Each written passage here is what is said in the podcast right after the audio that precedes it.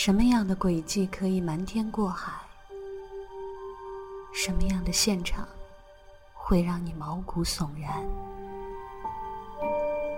什么样的情节会让你坐立难安？什么样的故事会让你意犹未尽？嘘，听 Catherine，听推理悬疑。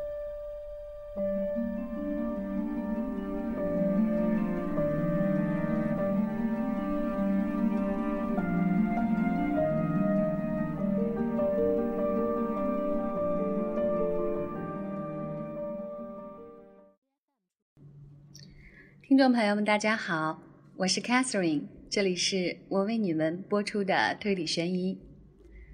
说了很久很久的 Ellery Queen 的这本希腊棺材之谜了，凶手你们现在有头绪吗？反正我没有，我很期待。那让我们听听这期还会讲述些什么吧。以后的事态发展迅速，令人痛苦而逆反。探长万般无奈。不得不把苏瑞查所反映的情况以及其中的含义向新闻记者做了宣布。星期日的各报刊登了这条消息，星期一各报对此大造文章。在新闻界这个行业中，星期一是消息特别稀少的淡日。这样一来，整个纽约市全都知道，那个受尽诋毁的 Gilbert Sloan 原来根本不是做了凶手而自杀，恰恰相反。警察当局现在认为他清白无辜地被一个老奸巨猾的凶手所坑害。那些小报都使用“穷凶极恶”这个字眼，各报还大肆宣扬说，警方此刻正在积极地缉捕真凶。这个真凶原本只有一条人命，现在却犯下了两桩血案。值得一提的是，斯隆太太总算翻了身，又神气起来。他那珍贵的家庭声誉受到了昭雪，新闻界、警察当局和检察官都公开赔礼道歉。这种道歉虽然姗姗来迟，却也震动下怀，因为这使他的家庭声誉更稳了。斯隆太太不是一位忘恩负义的女士，她心知要不是 Ellery Queen 明察秋毫的话，拿修苏伊查那套汇报也不会起什么作用。因此，他对报界先生们倾吐了大量的感恩戴德的衷肠话。弄得这位小伙子很不好意思。至于 Thompson、Paper、Queen 探长，对这几位还是不提为妙。这段时期的公务给 Thompson 增添了若干白发，而那位探长则一直认为 Ellery 的那套逻辑和百折不回的精神，差不多快要把他逼进坟墓。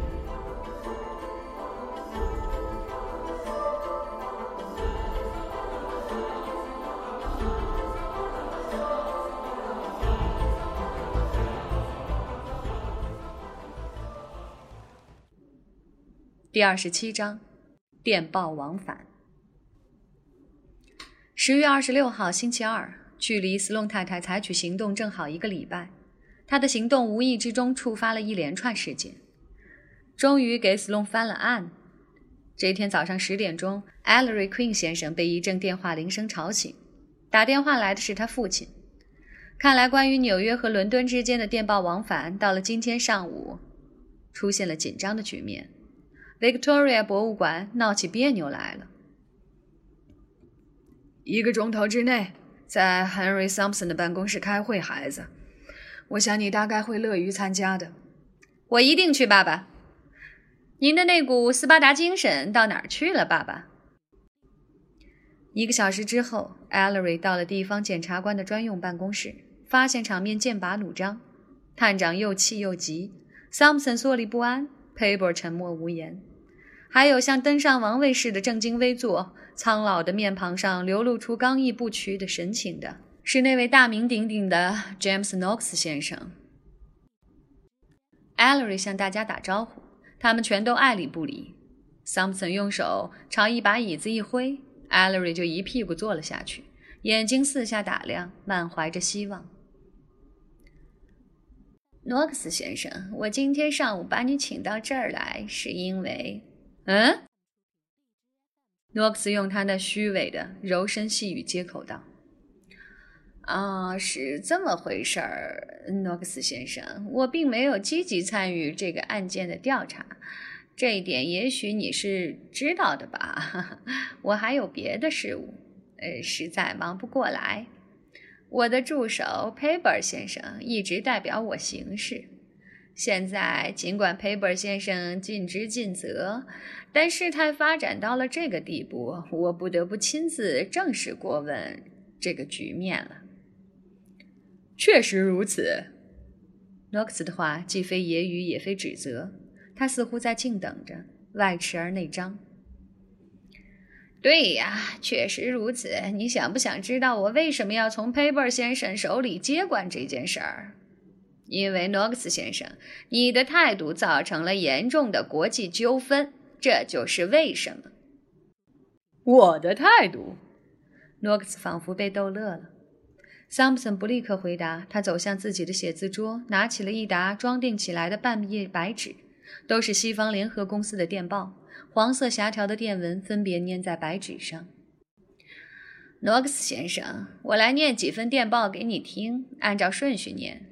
这许多电函都是因为这位 Queen 探长跟伦敦 Victoria 博物馆馆长之间的通讯联系，最后出现了两份电报，并不是上述两位先生中的任何一位的手笔，也就是我刚才指出的这两份电报大有可能造成国际纠纷。其实你该知道，我不懂你怎么会认为我对这事儿不感兴趣。啊，不过我的确是个关心国事的公民。往下说吧。探长的脸色变了，但他控制住自己，靠在椅背上，苍白的脸色泛出红来，跟诺克斯的领带一样红。第一份是 Queen 探长在听了你所报告的情况之后，派发给博物馆的原电。也就是把卡尔基斯当作凶手的结论告吹的那个时候，以下就是探长的电文。桑普森于是把最上面的一份电报高声念了出来，念得十分响亮。五年前，贵馆是否有莱昂纳多·达芬奇的珍贵藏画遭窃？诺克斯叹了口气。桑普森尴尬地犹豫了一会儿之后，又开口说道。不久收到了博物馆的回电，第二份电文如下：此画于五年前失窃，窃贼疑为本馆前职员，在此供职时名为 Graham，真名为 Graham 小，但迄今未获悉该画下落。失窃一事显然一秘而不宣，继承垂训，量必知此达芬奇作品之下落，请速告，悉予保密。全是误会，全是误会啊！诺克斯和蔼可亲地说道。“你认为这是误会吗，诺克斯先生？”桑普森气得脸都发紫了，啪的一下把第二份电文掀了过去，念第三份。这是 Queen 探长复电。有无可能失窃之画并非达芬奇亲笔，而系其学生或同时代人所作，故仅值标价的一个零头。维多利亚博物馆馆长复电，请回答前殿所提问题：画何在？如不立刻归还原画，将采取严厉措施。业经英国最著名专家鉴定维达芬奇真迹，悬赏二十万英镑，招寻原画。Queen 探长复电。请还予期限，尚无绝对把握。利弊沸沸扬扬，满城风雨，既为你们着想，也为我们考虑。意见的分歧似表明，追究中之作品并非达芬奇真迹。博物馆复电。情况无法理解。如果所说的作品吉达芬奇油画《夺旗之战》，以及这位大师在一五零五年维肖工壁画计划终止之后做成，则该画书我管所有。你既能获悉美国专家的意见，必知此画之下落。无论美国对此画如何估价，我馆坚决要求归还。根据发现之权，此画应属维多利亚博物馆所有。该画之在美国纯因盗窃之故。Queen 探长复点：“需要时间，请信任。”地方检察官 Thompson 意味深长地停顿了一下。现在，诺克斯先生，我们要念到会使咱们彼此全都头疼的两份电报中的第一份了。这份电报是答复我刚才念给你的那份去电的，是由苏格兰场的布鲁姆探长签发。有趣极了，诺克斯不动声色地说道。一点儿也不错，诺克斯先生。苏格兰场的电文是。维多利亚博物馆的失窃案移转我厅处理，请告详情。此致纽约警察局。我希望，桑普森哑着嗓子说道，一面把半页大小的白纸本置在旁边。我诚恳地希望，诺克斯先生，你现在该明白咱们所面临的处境了吧？这是 Queen 探长对该店的答复。达芬奇作品不在我局手中，此刻受到国际压力，可能使该画从此失踪。此间一切活动均符合博物馆利益，宽限两周为盼。詹姆斯·诺克斯点了点头，扭过身子，脸朝着紧抓住椅子边沿的探长，彬彬有礼地表示赞许。呃，回复的很得体啊，探长，非常高明，非常有外交风度，干得好啊！没人接他下文。艾瑞饶有兴趣地注视着这一切，虽然他很懂事地故意装作漫不经心、无动于衷。探长憋着一肚子气，桑普森和 Paper 相互对望了一下，眼中锋芒却肯定不在于相视的对方。桑普森继续说下去，紧压着嗓音，勉强可以听出这几个字眼：“这是最后一份电报，今天早上刚收到的，也是 Bloom 探长发来的。”延期两周的要求已获博物馆同意。在此之前，我厅当暂缓采取行动。祝顺利。萨姆森把这沓电报放回写字桌上，脸朝着诺克斯，两手叉腰。大家都不开口。好了吧，诺克斯先生，你总明白了吧？咱们都已经把牌摊在桌面上了。看在上帝的份上，先生，清醒点儿。我们大家都互相配合吧，至少让我们看一看你手里的那幅画，让我们请专家公正的鉴别一下。我绝不要干任何这类无聊的事儿，没有必要。我的专家说他不是达芬奇作品，这位专家应该识货，我付给他足够的钱。让维克托利亚博物馆见鬼去吧，桑普森先生，这类部门全是那么一回事儿。探长忍无可忍，一下子蹦了起来。管他大人物也罢，小人物也罢，我情愿永世不得翻身。Henry，如果我放过这个，这个，他气得说不出话来了。桑普森抓住他的胳膊，把他拖到角落里，急匆匆地对老头子咬耳朵。探长脸色缓和了过来，恢复了老于世故的神态。对不起，诺克斯先生，我刚才失态了。可你为什么不肯干得漂亮些，把那老狮子还给博物馆呢？爽爽快快的认晦气算了。你以前曾在市场上窥视了两倍于此的数字，却连眼皮子也没眨一下呀！诺克斯脸上的笑容消失了。爽爽快快嘛？哈！普天之下哪有这种道理？我用七十五万美金买来的东西，却要归还别人。你回答，Queen，你答吧。嗯，无论如何，Paper 在探长想出怎样对答之前，机智老练地说。无论如何，你的收藏热情并不会因此而受到挫伤，先生。呃，既然根据你自己专家的鉴定，你手里这幅画作为艺术品来讲，实际并无价值，而你却为此作奸犯科。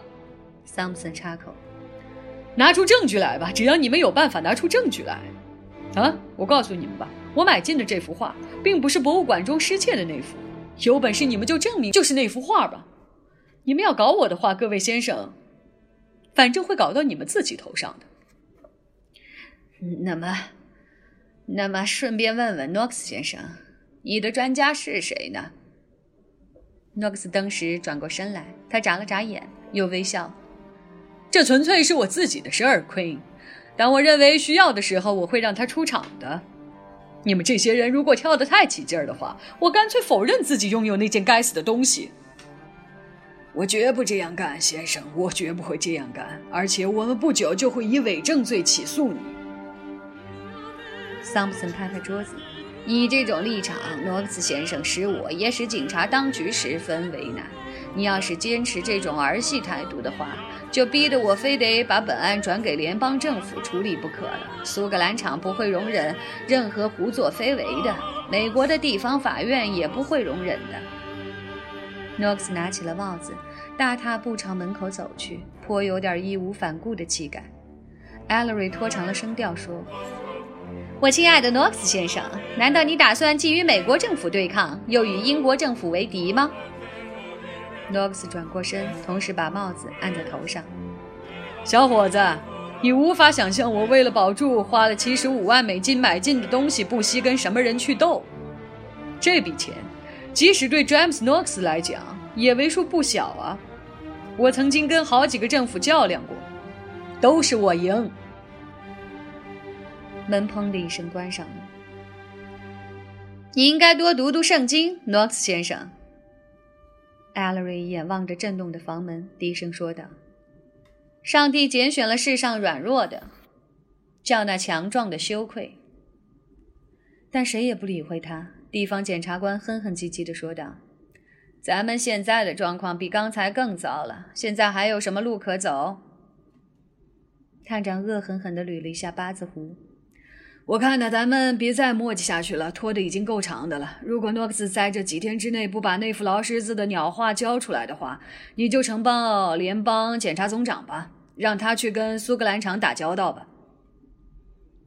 在我看来，非得施加压力才有可能把画搞到手呀。桑普森忧郁地说。可要是各位老师，要是詹姆斯·诺克斯先生。很随意的声称那幅画已经找不到了呢。大家对这话玩味了一下，从个人的表情来看，都觉得很不是滋味儿。桑普森耸耸肩说：“好吧，你对每件事总拿得出办法。你要是碰到了这样一件非比寻常的棘手事儿，会怎么办呢？”艾勒瑞仰望着雪白的天花板：“我要采取，实际上是不采取任何行动。”这样一个局面正适宜于采用不干涉主义的政策。现在对诺克斯施加压力，无非是激怒他罢了。尤其像他这样一个讲求实际的生意人，你只需给他一定的时间，那谁知道呢？至少给他两个星期的宽限。你们自己也从博物馆获得了这样的宽限。毫无疑问，诺克斯必定会迈出下一步的。大家不得不以点点头。然而，艾勒瑞又一次在这件错综复杂的大案子上有失其算了，因为下一步，当他到来时，却被证明另有来头。况且这一步并不是解决问题，倒好像是把问题搞得比以前更难对付了。第二十八章，请求。下一步发生在星期四，也就是詹姆斯·诺克斯表明决心，愿与美英两个国家周旋到底的两天之后。这位大亨夸下的海口，到底是真有本事，还是虚张声势，永远也得不到证实了。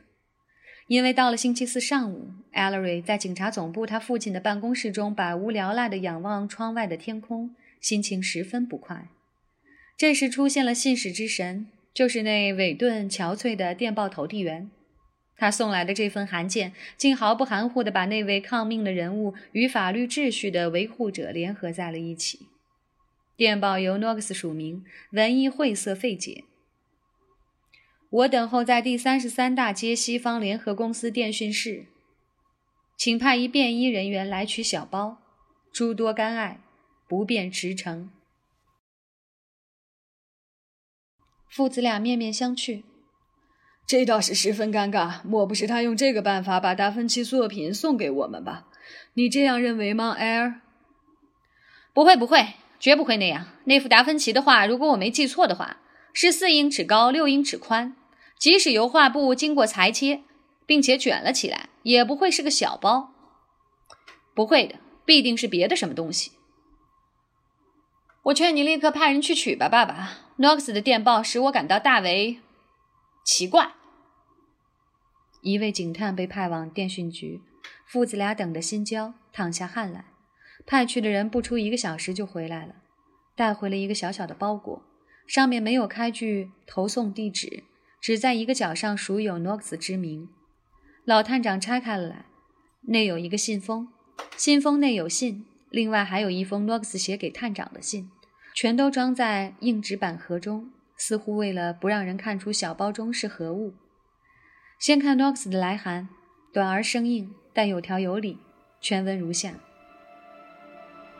：Queen 探长，随函附奉匿名信一封，是我今晨从日常邮件中收到的。我自然担心写匿名信的人现已监视着我，所以我采取迂回曲折的途径把信交给你。我应如何行动？如果我们考虑周详，或许能捕获此人。他显然仍不知道，我已于数周前将此话的前后经过全都报告了你，James Knox。信是 Knox 的亲笔，Knox 所附来的装在信封内的信件是一小纸条。信封是常见的廉价品种，可以用一分钱在任何临近的文具店中买到。信封上 Knox 地址是用打字机打出来的。信投递在商业区与住宅区之间那一地区的某个邮局，邮戳表明可能是前夜投寄的。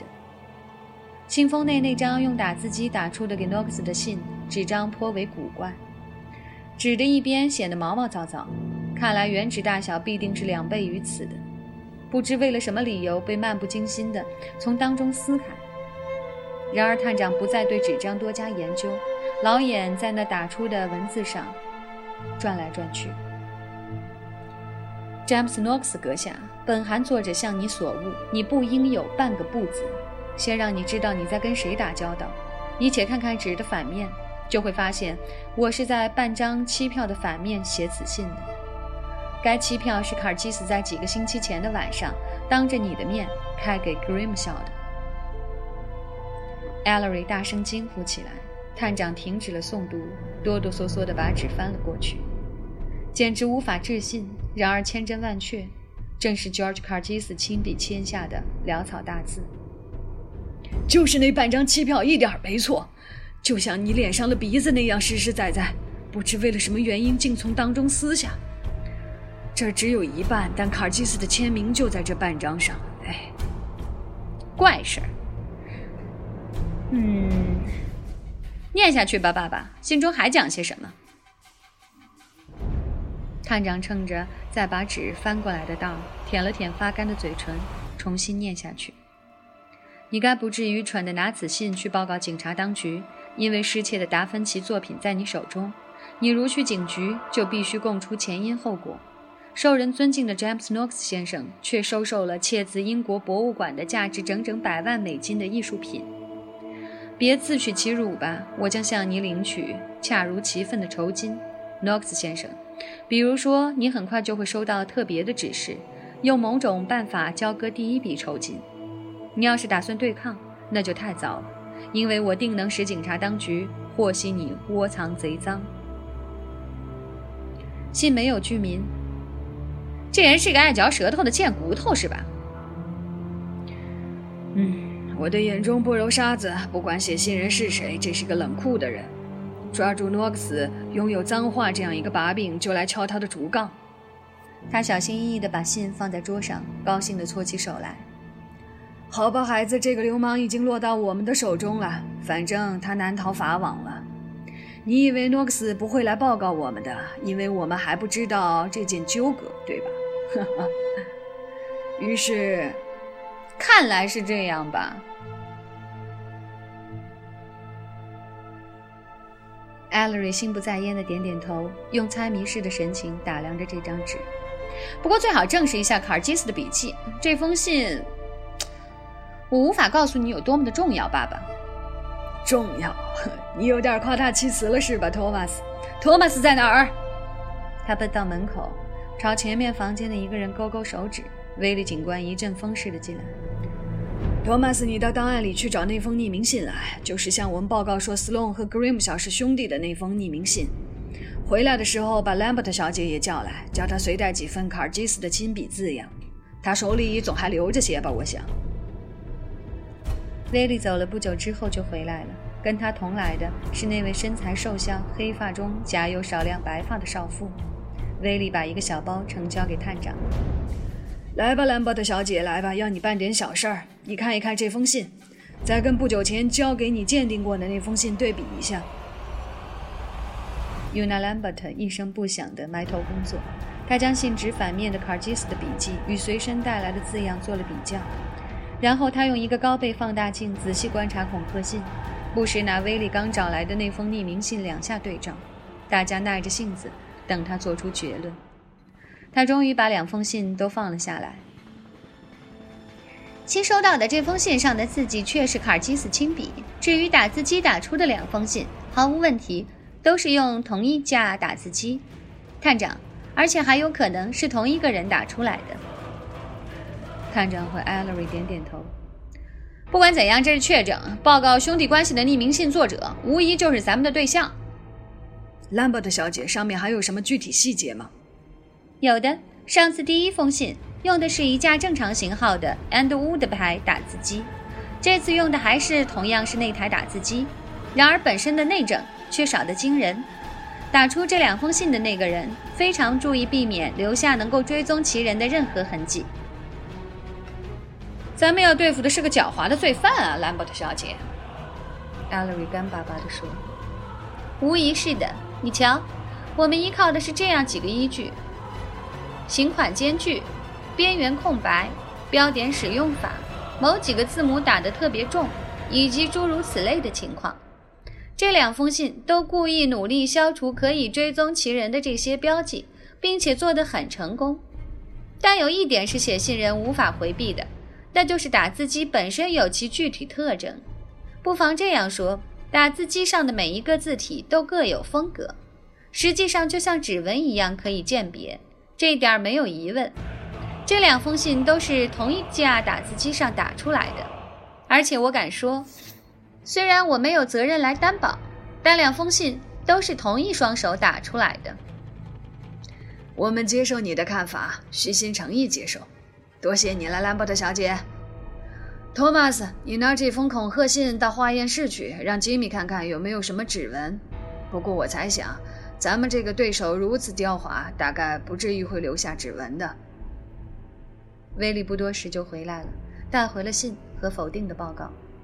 这张纸的新打字的一面根本没有指纹，但在信纸的另一面，也就是 George Cargis 给 Grimshaw 开期票的那一面，指纹报告专家说有一个清晰的 George Cargis 的指印。从笔迹和指纹两个方面都肯定了期票是千真万确的。不错，孩子。在期票背面打出这封信的人，就是咱们所要找的人。此人杀了 Grimshaw，从尸体上拿走了期票。至少这证实了我的推论：Gilbert Sloane 是被杀的。正是如此，咱们带着这封信到 Thompson 的办公室去吧。Queen 父子到达时，Thompson 和 Paper 正在地方检察官专用办公室内议事。探长得意洋洋地拿出新收到的匿名信。并且传达了专家的鉴定，两位检察官登时精神焕发起来，办公室中情绪热烈，可以指望早日并且正确无误的破案。有一点是绝对肯定的，桑普斯说道：“你手下的警员必须避免露面，老兄。我看写这封信的家伙还会再寄信函之类来，我们需要派人守在现场等他上门。”如果你的徒子徒孙在诺克斯的府上转来转去的话，说不定会打草惊蛇的。这话有点道理，Henry。探长承认。我行吗，地方检察官？佩伯殷切地问道。好，再好不过了。你到他家去，等待事态发展吧。地方检察官笑得很不痛快。这样一来，我们可以一举两得，Queen。既可以逮住匿名信的作者，又可以把咱们自己的人安插在诺克斯房子里寻找那幅该死的脏画。艾伦瑞咯咯地笑了起来。桑普森，好手段！关于自卫之道，我福音巴普斯蒂塔的明智见解。对诡计多端的人，他认为我必须分外体贴。